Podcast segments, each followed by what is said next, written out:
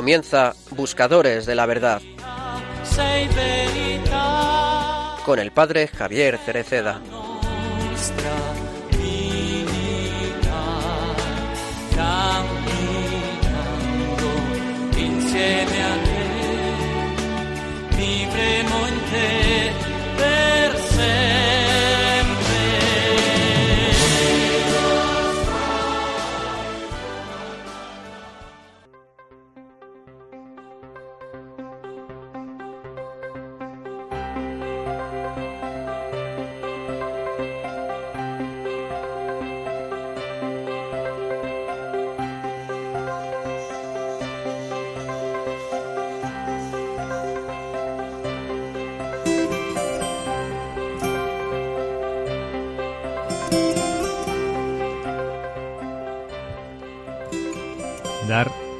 Primer paso es sobre todo salir al encuentro de los demás con Cristo, el Señor.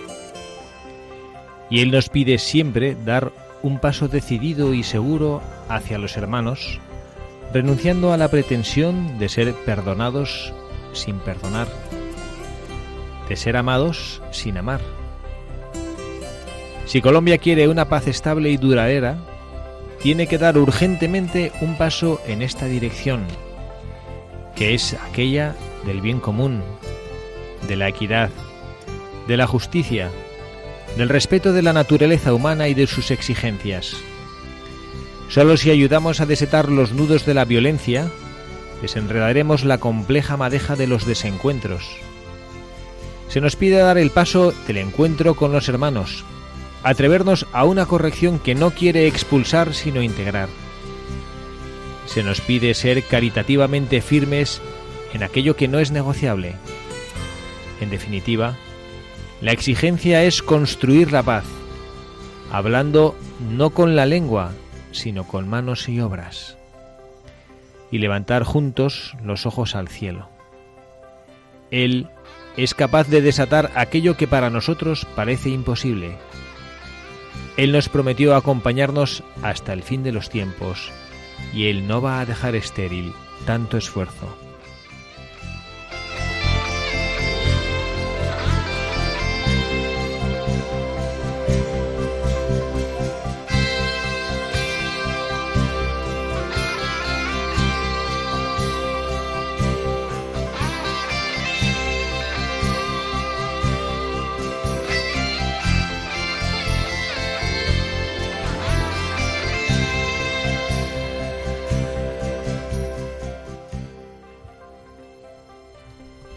Muy buenas tardes, queridos amigos, queridos oyentes de este programa de Buscadores de la Verdad, en esta nueva tarde de sábado en la que podemos compartir este espacio de reflexiones en voz alta, todos los que formamos parte de este equipo de Buscadores de la Verdad y con todos la familia, toda la gran familia de Radio María que desde allá, desde sus casas, nos acompañan. Gracias por escogernos, gracias por estar ahí, gracias por preferir a Radio María en esta tarde de sábado y por crecer en esa búsqueda que tenemos todos en el corazón, ese anhelo que tenemos en el corazón de conocer mejor a Jesucristo, nuestro camino, nuestra verdad y nuestra vida. Damos la bienvenida también a estos miembros ya veteranos del equipo de Buscadores la Verdad. Carla Guzmán, muy buenas tardes. Buenas tardes, padre. Gracias por estar aquí. Nada, gracias a usted, ya os echaba mucho de menos. Sí, te hemos puesto falta ¿eh? en los últimos meses, ¿eh? Ah, Las siento, obligaciones familiares, las obligaciones familiares. Mucho niño, mucho niño. Bueno, y tenemos también hoy la- el privilegio de contar con un grupo de jóvenes, tres jóvenes que han querido acompañarnos, estar aquí con nosotros esta tarde de sábado, dar parte de su tiempo a, a la radio, a Radio María, para, bueno, no están un poco nerviosillos porque es la primera vez que, bueno, uno, uno repite. ¿eh? Eh, Ignacio Sánchez del Campo, ¿qué tal? Buenas tardes. Buenas tardes, muy bien. ¿Tú repites en la Radio María? Sí, ya vine hace unos años. ¿Te acuerdas o no te acuerdas de nada? No. También tenemos con nosotros a Javier Camacho. Javier, muy buenas tardes. Hola, ¿qué tal? Encantado de estar aquí. ¿Estás nervioso? Mm, Bueno, un poco. Bueno, ya has dicho en tu casa que ibas a venir a la radio para que te escuchen todos, ¿o no? Sí, a ver si me escuchan. Muy bien. También a Enrique Muñoz. Enrique, buenas tardes. Hola padre, buenas tardes. Gracias por estar aquí. Nada, Gracias es un placer. Por, gracias por compartir con nosotros este tarde de radio, este espacio de radio en el cual juntos vamos a compartir un tiempo de conocer más de nuestra fe y de eh, conocerlo a través de personas que bueno que nos han acompañado, que nos han precedido y que han sabido vivir esa relación personal con Jesucristo. Y lo hacemos también, pues eso, en ese, en ese contexto de, de ese esfuerzo, de ese trabajo que tenemos que hacer todos juntos para, para vivir bien nuestra vida. Hemos leído la, la, locución que el Papa Francisco hacía el mes pasado en su visita apostólica a Colombia y en ese país invitaba a las personas que bueno pues que saben que han sufrido y que ha habido muchas dificultades en ese país, ha habido enfrentamientos durante muchos años y están trabajando en la lucha por recuperar esa concordia, por vivir en paz, en armonía y el Papa nos decía esa gran verdad que además en la liturgia de la Santa Misa en las últimas semanas él nos lo está diciendo de manera particular que es verdad que hay que dar esa primacía a la oración, pero también cada uno tiene que poner lo que está en su corazón como algo real, algo concreto. Están fenomenal los buenos deseos, pero también hay que salir. El Papa Francisco nos lo dice con muchísima frecuencia, hay que salir, hay que dejar de ser cristianos sentados, hay que ser cristianos de pie, buscando el encuentro con todas las personas que el Señor quiere que encontremos. Carla, ¿podemos recordar a nuestros oyentes cuál es el correo y la dirección postal a la cual nos pueden enviar sus sugerencias o peticiones? Nos pueden escribir por mail a buscadores de la verdad Y también, si os hace más ilusión escribirnos una carta o una postal, nos podéis escribir a Paseo de los Lanceros, número 2, 28024, Madrid. Muy bien, pues bueno, esta es la esta es la, dirección a la cual, como decíamos antes, nos pueden escribir y también eh, bueno pues nos, pueden eh, acompañar también con sus con sus sugerencias con todas las eh, pues todas las distintas eh, propuestas que nos quieran hacer para, para este programa ¿no? Y ahora pues vamos a continuar con, con, la presentación de nuestro buscador, que como saben todos ustedes es esta, bueno, este buscador, que, esta persona que nos ha precedido y que hoy hemos escogido una mujer especial. Carla, ¿quién hemos escogido hoy? Hemos escogido Santa Rita. Santa Rita, Rita. Lo que se da no se quita. Y eso le encanta a mis hijos.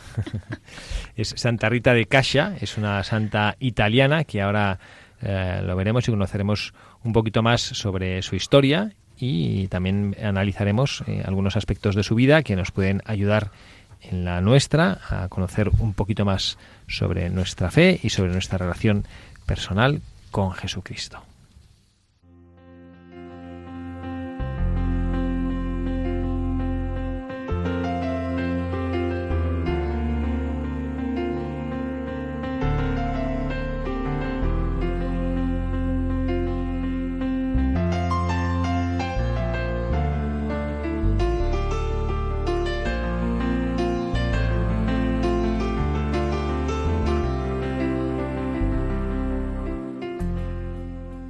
Historia de Santa Rita, la santa de lo imposible, está llena de acontecimientos extraordinarios y uno de estos se dio en su infancia. La pequeña, dejada por algún momento sin custodia en su cuna, en el campo mientras los progenitores trabajaban la tierra, fue rodeada por un enjambre de abejas. Estos insectos recubrieron a la pequeña, pero extrañamente no la picaron. Un campesino que al mismo tiempo se hirió la mano con la hoz y acudió corriendo para curarse, pasó delante de la cuna donde estaba Rita.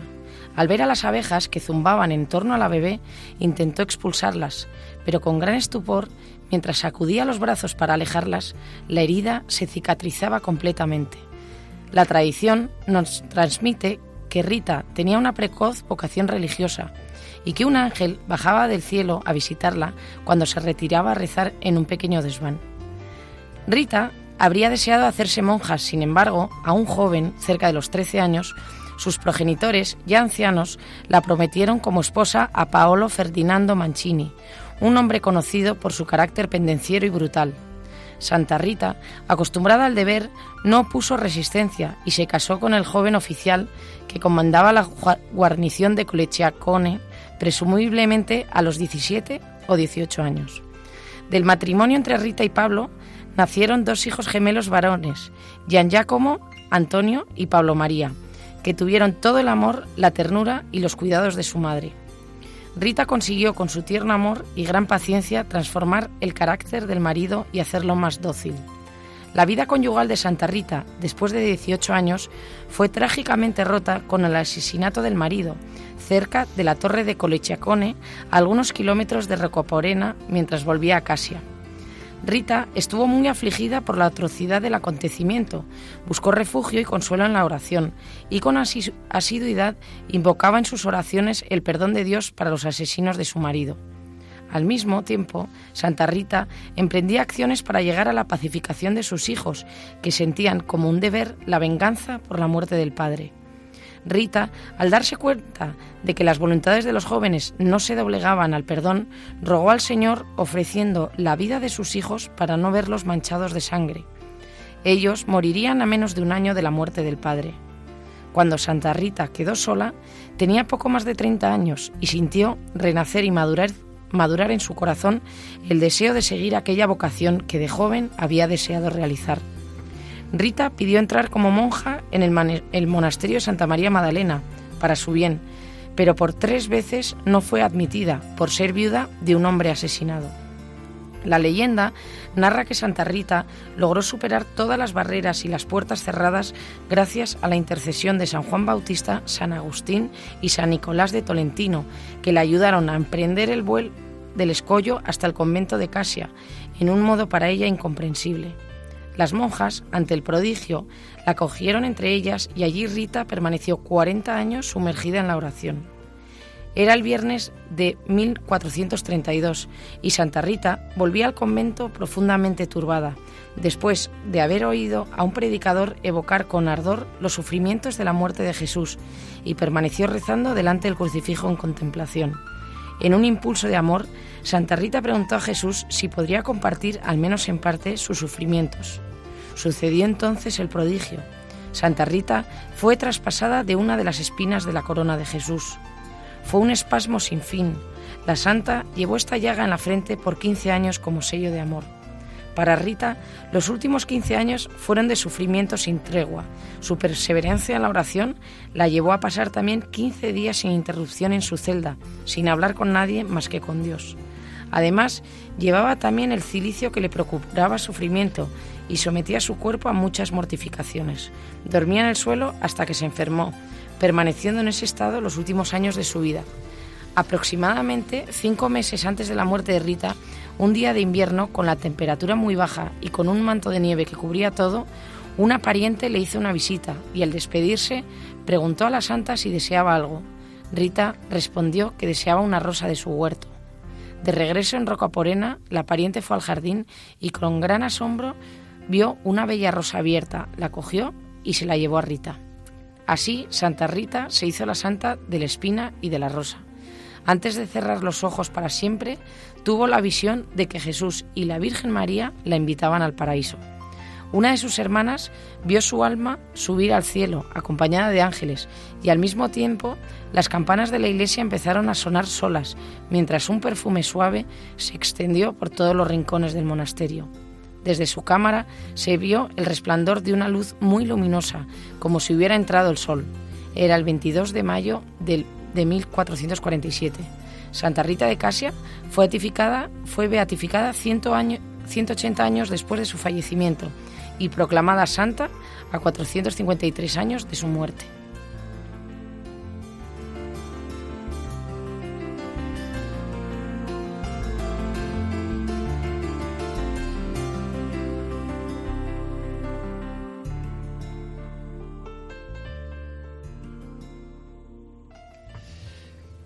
¿Quién de vosotros conocía a esta santa? ¿Quién ha oído hablar de esta santa alguna vez? Ni idea. Yo tampoco. Yo no. ¿Mm?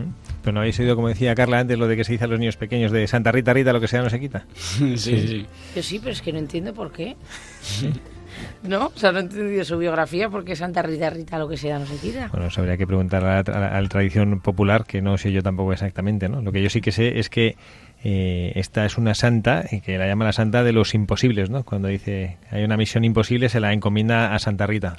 Eh, ¿Tú por qué crees, Enrique, después de haber visto la historia de esta mujer, por qué crees que la encomienda las cosas imposibles? Pues la verdad, mi opinión, eh, eh, Santa Rita siempre todo lo que se ha propuesto en la vida al final lo ha conseguido y sin aunque no fuera en el momento que ella esperaba, siempre aunque haya habido inconvenientes, ella los ha superado, se refugiaba en la oración y siempre ha superado los inconvenientes hasta llegar a lo que esperaba. Ya que era una mujer perseverante, ¿no?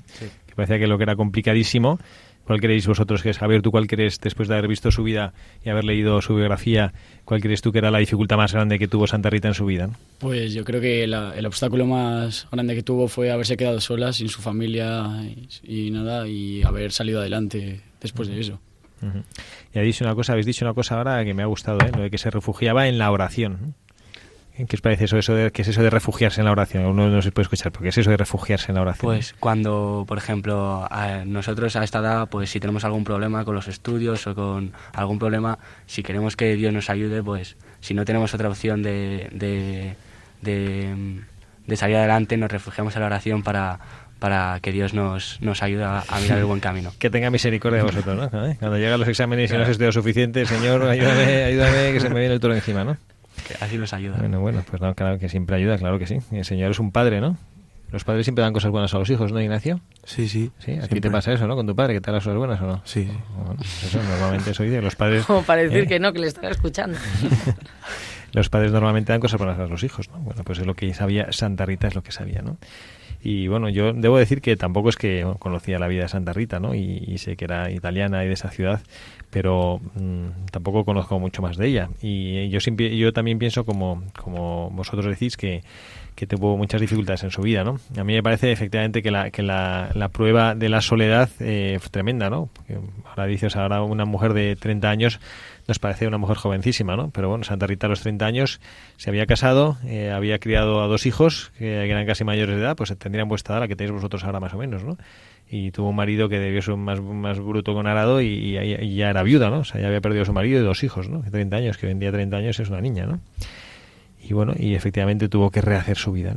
Pero a mí también me parece que es una mujer que, que supo aguantar muy bien y perseverar y no perder la confianza en Dios en medio de las dificultades que es eh, por eso creo yo que es como la patrona de los imposibles, ¿no? que cosas que parece imposible que, que nosotros las, las vivamos o las consigamos y San- Santa Rita la vivió, ¿no? pues eh, la dificultad pues es un, un marido que era pues a lo mejor muy pen- pendenciero dice aquí, ¿no? que a lo mejor podía ser un poco pues pesado o, no sé, a lo mejor incluso en alguna ocasión bruto con su mujer, ¿no? Bueno, pues ella como que le consiguió acercar y le consiguió ca- cautivar con su amor y con su paciencia y con su delicadeza, ¿no? Y luego también, pues eso, como a sus hijos, yo me imagino que vosotros, que sois todos aquí, vos, los oyentes de Radio María, nos ven, pero son estos son los tres son más grandes que yo, ¿no? Y son, yo me imagino, pues a, Santa Rita con sus hijos, que no sé, me imagino que si, si eran fuertes y grandes y encima estaban eh, ardidos de deseos de venganza por la muerte de su padre, pues controlarles, ¿no? Yo no recuerdo exactamente eh, si lo había, si lo leí cuando en alguna en, en en su vida, no sé si, si sé, cuando hubo una- alguna epidemia o algo en su ciudad y sus hijos eh, cayeron enfermos, ¿no? De esa epidemia, ¿no? Y al final murieron, ¿no? Que era una cosa, que es una cosa curiosa que pide una madre, ¿no? Que Santa Rita antes le interesaba la salvación eterna de sus hijos que su vida sobre la tierra. A mí eso es lo que más me llamó la atención. Yo como madre de tres hijos, o sea, yo creo que es lo más fuerte, ¿no?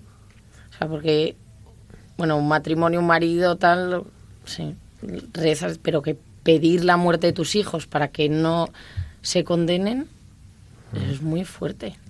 ¿no? O sea, es una fe, un amor enorme a Dios. ¿no? Preferir que se mueran antes de que hagan algo malo que sepas tú que se van a condenar.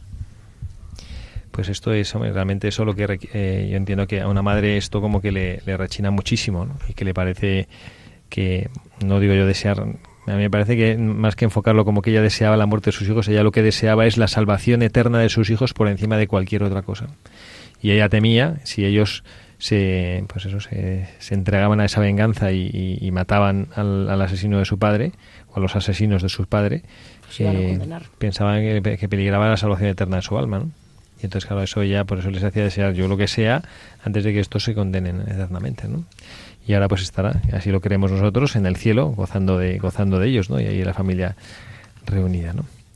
pues yo creo que bueno pues podemos eh, resumir así su, su vida no una mujer que, que sufría cuando no había paz y vivió en un tiempo donde hubo ella tuvo que convivir con muchas guerras con rebeliones con corrupción y ella bueno pues no soportaba esencialmente a pesar de todas las cosas eh, difíciles que existía y con las que se encontraba ella lo que lo que anhelaba y por lo que luchaba era por la salvación eterna de, de su marido de sus hijos no Bueno, mm, estos jóvenes no lo saben, pero tenemos ahora en, en- en esta siguiente parte de nuestro programa, después de haber leído y reflexionado un poco sobre la vida de esta buscadora de la verdad, mm, no, no tanto queremos convertirnos en un experto en expertos de la vida de Santa Rita, pero sí analizar algunos aspectos o algunos mensajes que los llamamos mensajes de buscadores, que es lo que la vida de esta mujer eh, nos dice a nosotros, ¿no? Entonces, bueno, nosotros hemos preparado algunas reflexiones, pero a mí a lo mejor me gustaría escucharos a vosotros, ¿no? Ya habéis mencionado algunas cosas que os ha llamado la atención, pero que vosotros en vuestra vida de jóvenes, que bueno, pues que tenéis vuestras vuestras luchas, vuestras ilusiones, vuestros amigos, vuestras pandillas, vuestras diversiones, ¿no? ¿Qué pensáis, qué mensaje os deja esta santa de hace tantos eh, siglos? ¿Qué mensaje os deja ya a vuestras vidas, ¿no? Que a ver quién quiere compartir algo. Eh, pues yo creo que lo que me ha transmitido Santa Rita ha sido que, pese a las dificultades, hay que seguir adelante, que, mm, como bien dice, mm, nada es imposible y que si te lo propones, puedes superarlo todo. Yo creo igual que, que Javier y comparto su opinión. A mí me ha parecido también que aún, aún así las, las complicaciones que tenía siempre ha, ha sido una, una, una santa que siempre ha estado feliz con lo que tenía. Por ejemplo, cuando, cuando la- ya le habían puesto, o sea, le habían ordenado con quién se tenía que casar y ella no podía elegir, aún así ella lo hizo sin, sin quejarse ni nada, que eso es lo que más nos cuesta a nosotros. Cuando no queremos una cosa y nos lo mandan, pues normalmente lo que nos quejamos y ella lo, lo aceptó y, y salió adelante. Vosotros habéis mencionado alguna cosa interesante que me parece que podíamos analizarlo como una, bueno, pues como, la como el primer mensaje de, de nuestra buscadora de hoy, ¿no? Y es una virtud. Habéis mencionado una virtud que quizá que mm, no podemos no conocer demasiado, ¿no? Pero que se llama la perseverancia, ¿no? La virtud de la perseverancia. ¿Entendéis todo lo que es la perseverancia? ¿no? Esa capacidad de seguir adelante a pesar de todas las dificultades cuando tienes un, un objetivo por delante, ¿no? ¿Vosotros creéis que esta es una característica en general entre los jóvenes de hoy, o a lo mejor no entre los jóvenes, no, en la sociedad de hoy? ¿Vosotros creéis que, pues eso, que en la sociedad en la española en la que nosotros vivimos es fácil encontrar esta virtud de la perseverancia? Mm, yo creo que no hay mucha gente. Hay gente que se conforma con lo mínimo y no, no lucha por conseguir lo que más quiere. Y eso. Por ejemplo, a mí el, el caso que más cercano tengo es en el colegio y es la gente que, que, por ejemplo, quiere estudiar medicina y necesita una media alta, pero como prefiere pues tener más tiempo libre y eso, se conforma con tener una media más baja y hacer otra carrera. Ujú. Y entonces ahí no, no estás luchando por lo que de verdad quieres. ¿Y por qué creéis eh, eso? ¿Por qué creéis que por qué creéis que sucede? ¿no? Porque es verdad, yo estoy de acuerdo con vosotros, ¿eh? lo, lo comparto todo este análisis que hacéis lo comparto, ¿no? Pero vosotros por qué creéis que es? Pues principalmente yo creo que es porque a nuestra edad hay mucha pereza y, y esos son los obstáculos como en la vida de Santa Rita. Yo creo que es porque a nuestras edades normalmente hay muchas distracciones que nos distraen. Entonces, eh, no, no somos perseverantes con lo que realmente queremos y, y no lo perseguimos. ¿Pero por qué te distraen? Porque igual te divierte más, ¿no? O Sí, sea, sí. Porque es más atractivo. Claro. Claro, es más fácil irte con tus amigos que ponerte a estudiar en casa, entonces al final es, es lo que haces. Pues sí, sí, yo creo que vuestros padres que os estarán escuchando seguramente estarán diciendo, ole, ole, bueno, aquí, esto lo, estoy- lo- lo estarán grabando, ¿no? Pero bueno, es una, es una realidad. Yo eh, cuando hablo con los padres, con vuestros padres de familia, mm, me doy cuenta que, que generalmente eh, los, la, la- lo que vosotros queréis y lo que ellos quieren en esencia y en profundidad es lo mismo. Y sin embargo hay una, una gran dificultad de, de entendimiento, ¿no? Y es normal entre en vuestras edades que haya que haya dificultades, ¿no? Y bueno, pues Santa Rita también lo vivió en su casa, ¿no? Con sus hijos, porque los hijos querían algo que en el fondo era un mal para ellos, ¿no? Porque bueno, porque la venganza nunca es buena, ¿no? Por más que tengas esa sed de venganza y eso y esa, esa falta de paz cuando sientes que te han hecho una injusticia y aunque la injusticia o no solo lo sientes, sino que ob- objetivamente te han hecho una injusticia. Y bueno, a veces y, y a veces no sé si veis vosotros este paralelismo, ¿no? Entre la vida de, de Santa Rita y sus hijos, ¿no? Que los hijos consideraban que pues que lo que tenían que hacer era vengar la, la muerte de su padre y la- el honor de su padre y como ella decía que eso era un mal para ellos, ¿no? y no sé si, si vosotros creéis que bueno pues que ese esfuerzo que hacen a veces vuestros padres o, o qué pensáis cómo pensáis vosotros que esto se puede solucionar porque la buena de Santa Rita la única solución que encontró es rezar para que antes se murieran que- no sé si lo rezó no Pero lo que, lo que pensaba padre también es que ¿qué pensarían los hijos? O sea, eh, los hijos de Santa Rita, ¿qué pensarían diciendo por qué mi madre prefiere que nos pase algo antes de vengarnos? O sea, ¿cuál sería, no? O sea, también, o sea, yo también he sido adolescente y tampoco es que haya sido muy buena, pero no que muchas veces cuando tu madre te decía que hicieses una cosa y no lo entendías, o sea, ¿por qué? O sea, cuando si a vosotros os llaman, tu madre te dice, Ignacio, que tienes que estudiar, tú le entiendes, no lo entiendes, o te enfadas con ella, pero en el fondo dices, joder, es que mamá tiene razón. Sí, sí, muchas veces eh, cuando me dicen que tengo que estudiar, hago que estudio y subo a mi cuarto y luego me preguntan que si he estudiado y tal, les digo que sí y luego cuando llego al examen me arrepiento y pienso que debería haberles hecho caso. O las horas de salir, ¿no? ¿Hasta qué hora me dejas salir? Hasta Sí. tal hora. No, pero si mi amigo sale hasta las dos. ¿Y a mí por qué no me dejas? Esto creo que Santa Rita no tiene, ese problema. Bueno, pero en cierta medida yo creo que, o sea, se puede aplicar a nuestra vida. ¿No? Porque en el fondo una madre que no quiere que su hijo esté hasta las 5 de la mañana en la calle es porque sabe el peligro que corre su hijo en la calle. Hombre, ahí lo que creo que falta, que a lo mejor es, bueno, no sé si es exactamente esta, o lo podemos sacar esto como enseñanza de lo que Santa Rita hacía o, o- o vivía con sus hijos, pero bueno, me parece curioso o me parece bueno que haya salido esto, que ahora creo que nos escucharán muchos padres de familia, incluso algún joven es que, escucha Radio María y puede sentirse identificado con lo que dicen estos, estos jóvenes contertulios de hoy. Y a mi modo de ver, eh, esto sale por una falta de confianza. Vosotros no, sabe, no, no conocéis, pero aquí en Radio María es, bueno, lo conoceréis poco, aquí en Radio María es muy conocido, eh, don José Ignacio Munilla, que es un obispo, obispo de San Sebastián, en, aquí en España, un hombre buenísimo, un santo, un gran comunicador, un gran hombre de Dios y de Iglesia. Y él hace años eh, dirigió una conferencia y una ponencia buenísima en, en un congreso pastoral juvenil que hubo en Valencia. Y, y una de las heridas, él describía pues las heridas de los jóvenes de la sociedad actual. Decía que una de ellas era el pansexualismo, otra el narcisismo y otra la desconfianza. Y esto no es una, esto no es como culpabilidad, eso no es decir los jóvenes son unos desgraciados porque son no no, pero era una realidad. Él decía algo él algo que él observaba y, y que decía bueno tenemos que encontrar una solución, ¿no? Entre todos, ¿no? No es que solo esto es culpa de los jóvenes, no es culpa de los jóvenes, esto es una realidad. Cuando entre dos personas hay una relación de desconfianza, no hay confianza entre ellos, eh, bueno, pues ha- habrá que ver, no no es solo culpa de uno, a veces sí, pero habitualmente hay que entender entre los dos y entre los dos tienen que construir, ¿no? Como cuando uno tiene, ¿quién de vosotros tiene novia? ¿O tiene novia, no? Quique. Enrique tiene una novia, ¿no? Que bueno, si a lo mejor algún día hay un malentendido y lo más duro que hay en una relación de noviazgo que es la desconfianza, ¿no? Que no te fíes Claro. o que ya no se fíe de ti, ¿no? Claro, eso es lo más grave. Es una cosa. claro, para tener una amistad o lo que sea, siempre y para acudir a esa persona necesitas tener confianza en ella. Entonces, cua- y cuando, cuando te sientes mal o algo, si tienes confianza, confianza en una persona, puedes acudir a ella. No, y esto es durísimo, ¿no? Vosotros, por ejemplo, en lo- en lo- entre los novios, sobre todo pasa con las mujeres, que las mujeres son súper celosas. Son celosísimas, ¿no? Y, y algunas, y algunas los veces... hombres? ¿eh? ¿Los hombres son celosos también? Hombres. ¿Sí? Quique es celoso, sí. ¿Eh? No. Pero a veces eso se convierte en una enfermedad, que está bien, hombre. Eso también a veces en, en pequeña dosis es una muestra de amor, pero en exa- exageración, en el fondo no es una muestra de amor, es una muestra de, es una falta de confianza y, es- y genera un sufrimiento brutal, ¿no? Y esto también Para las ¿eh? dos partes. Para las dos partes, ¿eh? Pero Para que que lo sufre y para... pues esta, esta falta de confianza es a veces lo que pasa entre, entre, entre un padre y un hijo adolescente, ¿no? Que son las edades que tenéis vosotros ahora, ¿no? Que eh, vuestros padres a lo mejor no se fían de vosotros y viceversa, ¿no? Vosotros no os fiáis de vuestros padres. No en general, ¿no? Entiendo que dice, oye, pero ¿tú crees que tu padre te quiere? Pues hombre, por más que estás todo el día a la gresa con él, pues dirás, pues mi padre me quiere, ¿no? Pero confianza en lo que él te dice. Porque claro, al final, si, si yo, por ejemplo, eh, voy a la montaña y trato de subir en los picos de Europa al macizo de lo que sea, y voy por un camino que yo ya me conozco, no necesito confianza en el guía, porque yo ya se dice guía por aquí y yo ya sabía yo que era por aquí. ¿no?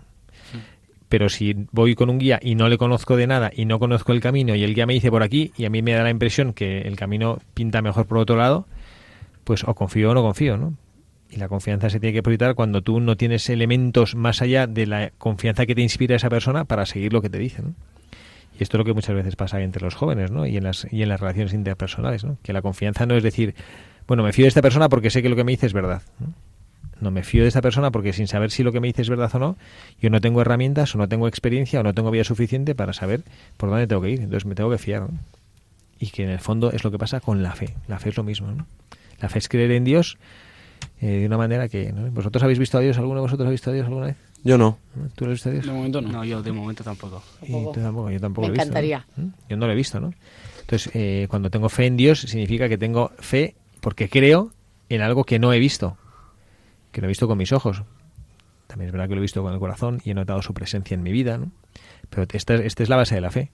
Si al final dice, no, es que este tiene, porque este tiene fe y este no la tiene, porque es que este ha visto a Dios, entonces no, Dios no sería justo, ¿no? Porque entonces a uno les pone las cosas más fáciles que a otros, ¿no?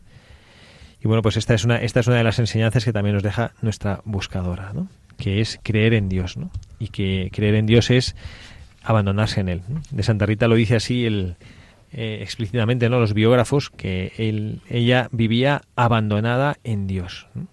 Por ejemplo, cuando, cuando le mm, se casó y encontró este hombre que era que era tan duro, ¿no? Y ella pensaba que Dios nuestro Señor quería de su vida otra cosa, pero vio pues que las circunstancias ella entendió que era la voluntad de Dios, seguir lo que sus padres le decían, pues ella se dio cuenta que era un hombre complicado, entonces se abandonó en Dios, entonces le dijo, Señor, yo te pongo el carácter de mi marido en tus manos y te pido que me ayudes con mi amor y con mi paciencia y con mi constancia a atraerle a ti y a que te conozca a ti, ¿no? También lo hemos mencionado antes, así también vivió Santa Mónica, la madre de San Agustín, también tuvo esta actitud, ¿no? Y también logró ganar a Jesucri- para Jesucristo el alma de su marido, ¿no?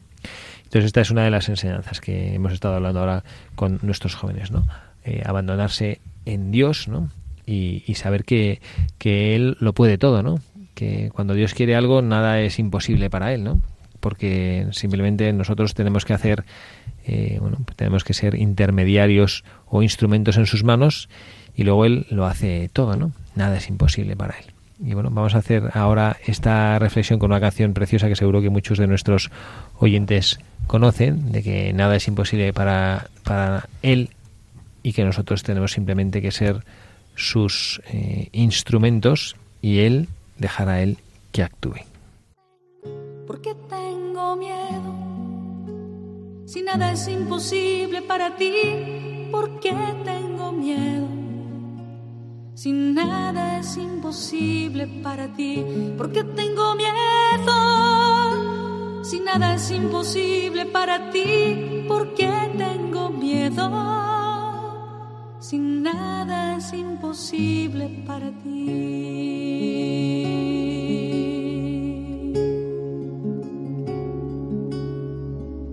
porque tengo tristeza. Si nada es imposible para ti, porque tengo tristeza. Si nada es imposible para ti, porque tengo tristeza. Si nada es imposible para ti, porque tengo tristeza. Si nada es imposible para ti, nada es imposible para ti. Nada es imposible para ti.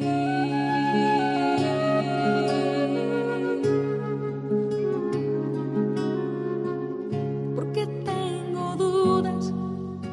Si nada es imposible para ti, porque imposible para ti, porque tengo dudas.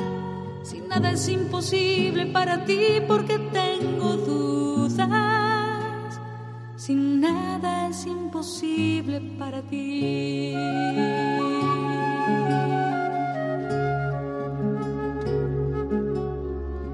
Enséñame a amar, porque nada es imposible para ti. Enséñame para ti. Enséñame a perdonar, porque nada es imposible para ti. Enséñame a perdonar, porque nada es imposible para ti. Nada es imposible para ti. Nada es imposible para ti.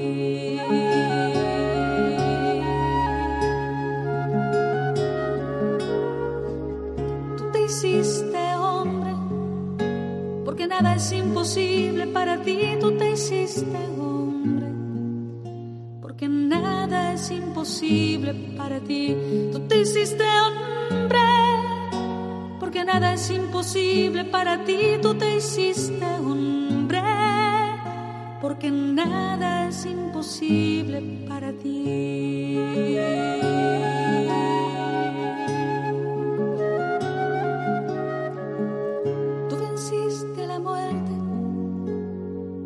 Es imposible para ti. Tú venciste a la muerte, porque nada es imposible para ti. Tú estás entre nosotros porque nada es imposible para ti, tú estás entre nosotros, porque nada es imposible para ti, nada es imposible para ti, nada es imposible para ti, porque tengo miedo, si nada es imposible para ti, porque tengo miedo. Si nada es imposible para ti, nada es imposible para ti, nada es imposible para ti.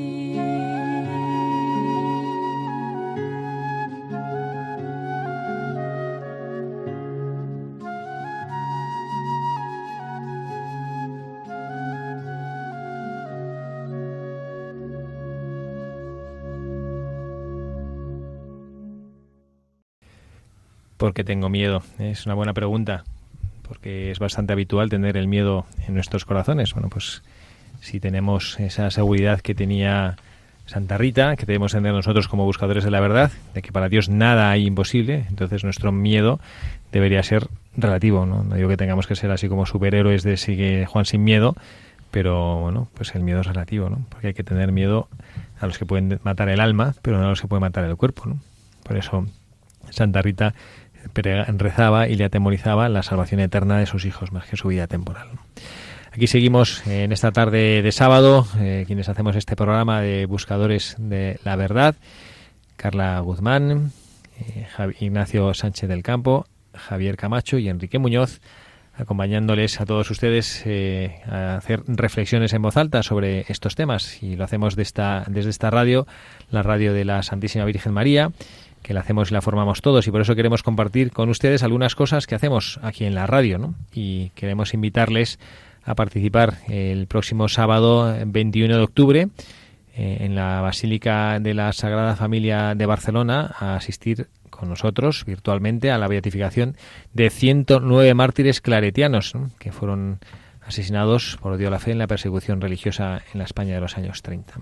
Es una celebración que será presidida por el cardenal Angelo Amato, el prefecto para la congregación para las causas de los santos.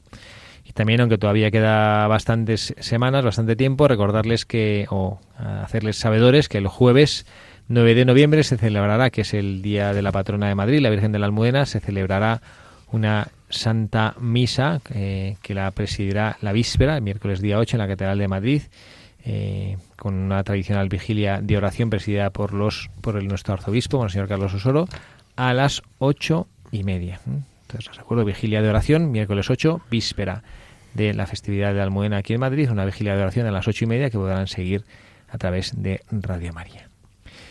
Y por último, recordarles que, como bien saben, Radio María es una emisora sin publicidad y se sustenta por los donativos de todos sus oyentes y queremos invitarles a colaborar económicamente con nuestra labor apostólica. Si quieren hacerlo, les invitamos a llamar al teléfono 902 500 518, repito, el número de teléfono 902 500 518. Y ahí con la persona que les atienda, pues pueden saber las maneras prácticas de colaborar con Radio María y sostener toda la labor apostólica que desde las ondas y desde esta casa de María se hace en pro de la Iglesia y de Jesucristo en España. ¿no? Bueno, queremos seguir analizando estos mensajes para buscadores y Ignacio quería compartir con nosotros uno de los mensajes que hemos preparado para nuestros oyentes. ¿no? Ignacio, ¿de qué querías hablarnos? Eh, en el matrimonio. Amar con pureza de corazón y rezar por el alma del reposo. Pidámosle a Dios amar con esa pureza de corazón a nuestra pareja, ella también nos enseñó a rezar por su reposo y por su conversión. Jamás se cansó, sino buscó entender y comprender que él tenía una formación diferente. Bueno, pues este, este es un mensaje eh, que del que podíamos hablar, ¿no? Eh, Ignacio, eh, como es conocedor de que el, el- el- el esposo suele ser, eh, has dicho reposo, en vez de esposo, ¿eh? porque él sabe ¿no? que bueno, eso se ve que, eh, que en su casa ¿eh? su padre es un reposo para su madre, ¿no? Y por eso eh, descansa, es una especie de, es una especie Es de, un descanso para de- su madre. de alivio, ¿no? Y bueno, a ver, a vosotros esto qué os parece, ¿no? Imaginaros que es al revés, ¿no? Que vosotros os toca eh, en suerte y cuando os casáis descubrís, bueno, pues que es una mujer con lo que es un poquito dura de corazón y un poquito complicadilla, ¿no? Vosotros qué actitud tomaríais, ¿no? ¿Tú qué harías? Quique, ¿tú qué harías? Tú que eres el que tiene novia, ¿no? Ah, eh, no, bueno, yo también, pero... Regalarla. No, eh, hay que tener paciencia y bueno, encima como ella, que eh, Santa Rita no eligió casarse con, con, con su marido, se lo, se, lo, se lo ordenaron y encima ella le, le, le amó como era y intentó cambiarle eh, gracias a, a cómo era ella, que era muy, muy suave, muy dulce y, y cambió su manera de ser al final. Y entonces nada, hay que ser como ella y ser paciente y con tu manera de ser intentar, intentar que sea como tú, tu pareja.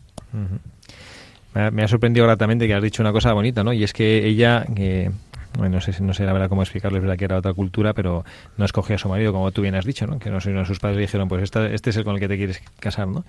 Y, y ella, pues en vez de, pues no sé, pues, mm, pues decir, pues nada, vale, aquí eh, vivo obligada y echando pestes, ¿no? Ella hizo un esfuerzo por amar a su esposo, ¿no? Pues me parece muy complicado, ¿no? Eh, como, como que te obliguen a aceptar un marido, ¿no? Y, des- y además descubrir que no es una pues, que no es un príncipe azul encantador, sino que es una persona pues eso, que, que, que ronca por la noche, que tiene mal humor, que no y que yo que sé que huele mal y que bueno pues y a esa persona pues eh, la tienes que querer, la tienes que amar, ¿no? Y ella realmente cómo consiguió convertir eh, esa bueno pues a lo mejor ese, ese rechazo inicial o esa no aceptación inicial en bueno pues un, acto de amor, ¿no? Y, cómo logró cambiar el corazón de su marido, ¿no? A mí esto también me hace pensar la- el poder transformador que tiene el amor. ¿no? Nosotros eh, vivimos en general en nuestra sociedad y es verdad que bueno pues recientemente de una manera más significativa vemos como cuando hay eh, corazones eh, que un poco se empeñan en su propia visión y no hay un esfuerzo por acercar posturas y por pues por convivir tranquilamente sabiendo que hay diferencias entre nosotros que no puede- que es imposible que seamos todos iguales no pues ahí cómo se generan dificultades y cómo hay tensión y sin embargo cómo el amor es capaz de bueno, pues no sé cómo cómo eh, calmar las diferencias, ¿no? apaciguar los ánimos. ¿Vosotros os parece eso? ¿Habéis tenido experiencias de esto o no? Yo no, yo no, yo en esto soy un no. novato. Yo no, yo no. ¿No habéis tenido experiencias nunca de cuando ha habido una dificultad? Seguro que sois novatos y sois jovencísimos, pero habéis tenido momentos en vuestra vida, en vuestra bandilla de amigos, que ha habido una pelea, ¿no? Y que es ahí, y de repente alguien como hace un esfuerzo de perdonar y de poner algo bueno y se soluciona, ¿no? Sí, sí, sí. Sí, aunque también eso lo podemos vivir en casa con nuestros hermanos también.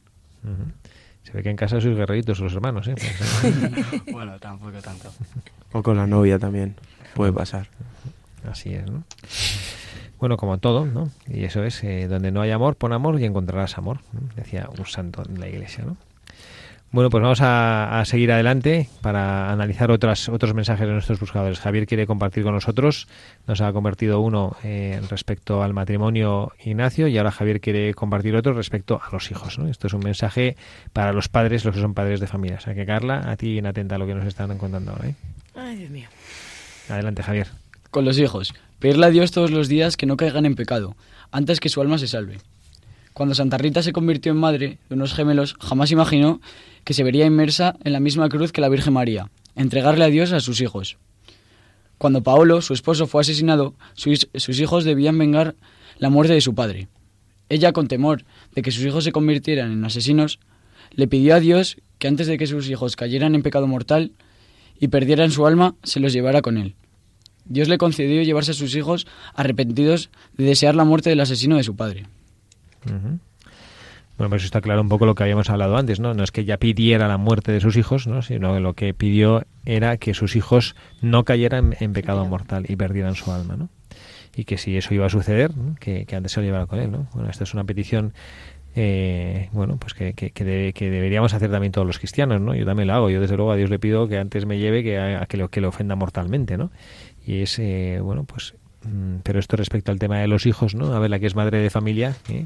No, me ha parecido precioso porque la- yo la verdad que mis hijos son pequeños, entonces todavía no tienen la conciencia de pecar gravemente. Pero es verdad, o sea, me estoy acordando de, de mi pobre Santa Madre, ¿no? La de veces que a los cinco hermanos, que hemos sido bastante guerreros, pues eh, no, no, nos ha enseñado, nos ha dicho que muchas veces cuando tu madre te habla, que es como, mamá, déjame ya, no me sueltes, este, tal", que, pe- ¿no? Estos sermones, cuando te dice, vete a misa, sé buena, tal, no sé qué, ¿no? Cuánta razón, porque es verdad que una madre sufre ver que su hijo pueda caer en pecado. Yo ahora lo pienso y digo, mira, mis justos los mayores que hacen este año la primera comunión, que están emocionados, pero claro que tampoco tienen conciencia de un pecado de y que les ves que es como y ya entre ellos es como no digas eso es que es pecado ¿eh? que es pecado pero que luego cuando vas creciendo y te vas haciendo mayor es cuánta razón lo que sufre y, y abuelas que nos estarán escuchando ahora en Radio María no que sufrirán yo me acuerdo de una abuela que hablaba con ella que lo mal que lo pasaba por su nieta y me pedía y me decía Carla reza por ella porque me da pena que vaya con malas compañías o que pueda hacer cosas que el día de mañana se arrepienta y lo único que podemos hacer por mucho que yo le diga es y me decía eh, reza por ella y es verdad Y a vosotros esto que sois eh, hijos, eh, bueno, todos somos hijos, ¿no? Pero ahora que digamos que vuestra tarea esencial en la vida es ser hijos y obedecer a vuestros padres, ¿qué os parece esto, no? Esto de, de rezar para no caer en pecado, ¿no? Y, que, y rezar para que se salve el alma. ¿Vosotros rezáis para no caer en pecado? Sí, en el colegio, después del patio, rezamos eh, el Ángelus y, y ya está. Y eso. Bueno, luego cada uno en casa reza el tiempo que necesite. Ya, pero bueno, yo no me refiero tanto a las oraciones, es verdad que son, las- son esas oraciones propias de la tradición cristiana, el ángelus, ¿eh? Pero vosotros en algún momento, esos ratitos que tenéis a lo mejor cuando estáis solos o cuando antes de ir a dormir, ¿no? que ese momento en el que está solo el hombre delante de Dios, ese momentito en el que hay silencio, eh, los raros momentos en los que hay silencio en vuestra vida, o que estáis todo el día con los auriculares o escuchando música o lo que sea. Y, bueno, no eh, es una, una, una oportunidad buenísima para la oración, ¿no? Que la oración, insisto, no solo es repetir Padres Nuestros, Ave Marías o el Ángelus o lo que sea, ¿no? sino hablar con el Señor, ¿no? Y no sé si a vosotros eh, eso sentís ¿eh? que esta es una cosa que, que también no solo vuestros padres, ¿no? sino, ta- sino también vosotros eh, debemos hacer, ¿no? Que, que rezar, a veces rezamos para, para pedir cosas, ¿no? Cosas materiales, que me ayude luego el Señor en un examen, que tengo una enfermedad o tengo un tío enfermo o tengo una persona que me ha comentado que ahora pues que tiene tenía un tumor que parece que se le reproduce y pedir bueno pues para que, que se le solucione y que Dios nuestro Señor le devuelva la salud pero bueno también pedir por la pureza de nuestra alma es una cosa que habitualmente no hacemos ¿no? ¿qué creéis chicos?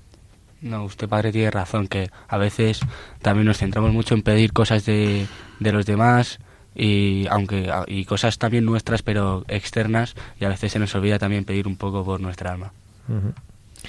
Pedimos por las cosas, bueno, pero vosotros, no, son- no vosotros, en general todos, ¿eh? a mí también me pasa, que a veces te preocupan más las cosas materiales que las cosas profundas, ¿no? Y las cosas que son verdaderamente importantes, en ¿no? el Padre Nuestro decimos no dejes caer en la tentación No nos dejes caer en la y tentación. ¿no? líbranos del mal Danos nuestro pan de cada día. ¿no?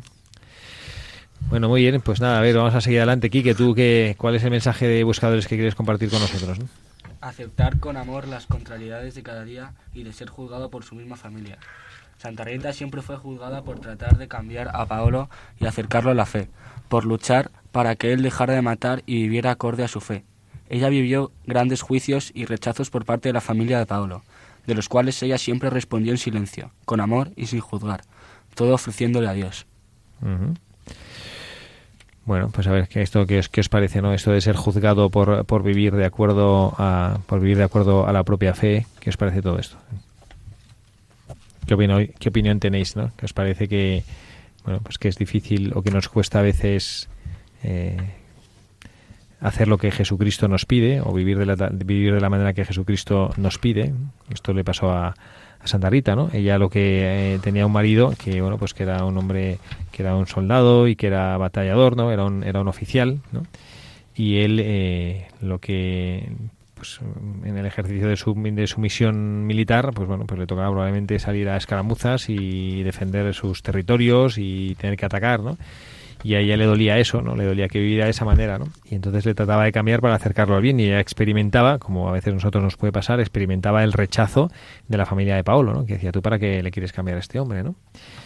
Y a nosotros a veces esto eh, también nos pasa y nos sucede, ¿no? Y creo que este es un mensaje interesante para, para los que somos buscadores de la verdad, ¿no? Saber que, que no siempre vamos a encontrar a nuestro alrededor cuando queremos hacer el bien eh, gente que nos aplauda, ¿no? Y a mí me gustaría eh, que vosotros compartierais sin que nos reveléis ningún secreto inconfesable, ¿no? Pero si vosotros eh, encontráis esto ¿no? en, en vuestra realidad, porque yo al menos os confieso que es la opinión que yo tengo, ¿no? Que a veces en los jóvenes, si tú quieres hacer una cosa que está mal, eh, pues enseguida vas a encontrar un coro que te aplaude, ah, oye, muy bien, pero como digas que vas a hacer una cosa buena, ¿eh? si tú dices, Ignacio, a tus amigos, venga, vámonos aquí de marcha y nos escapamos a la discoteca y tal, ¿cuántos apuntan contigo? Todos. Pues sí, no sé.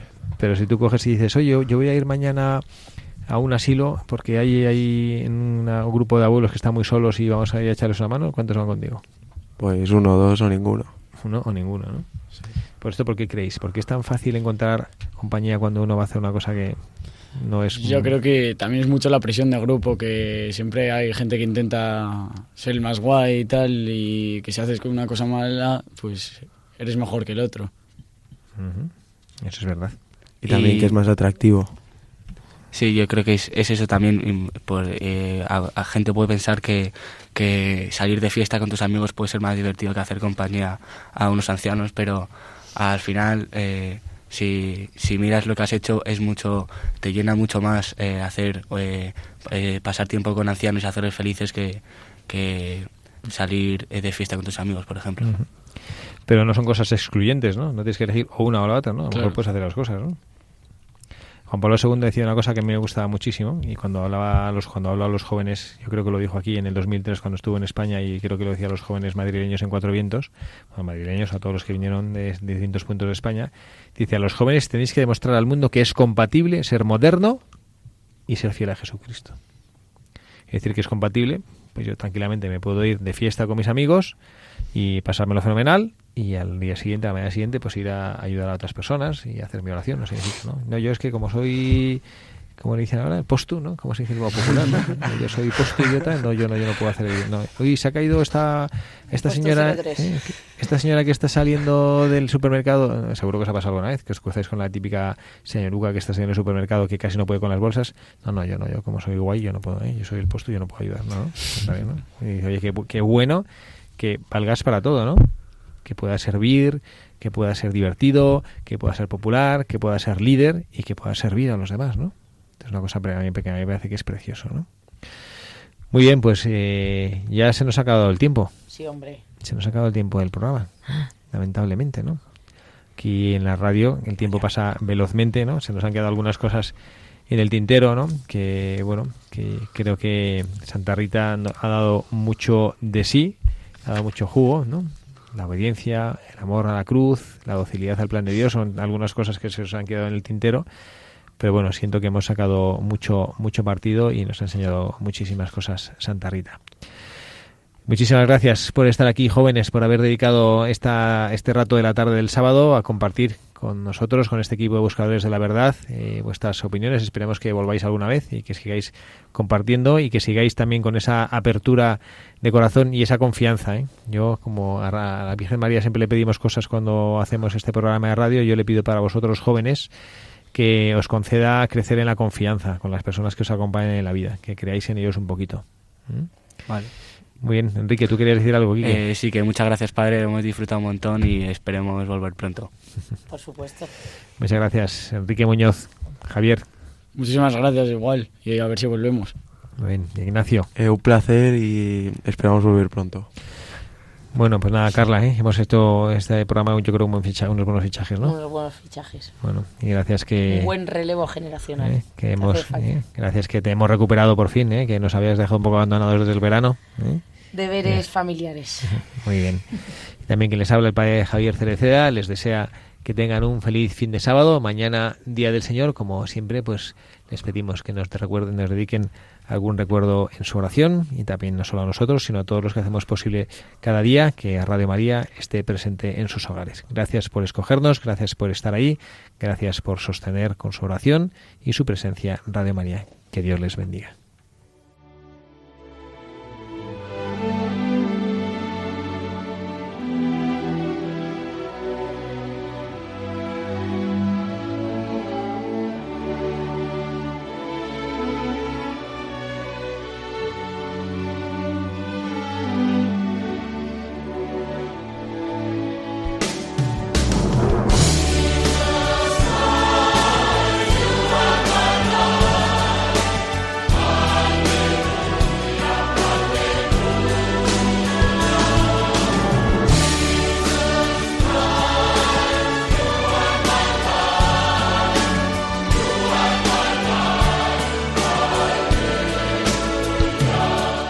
Han escuchado Buscadores de la Verdad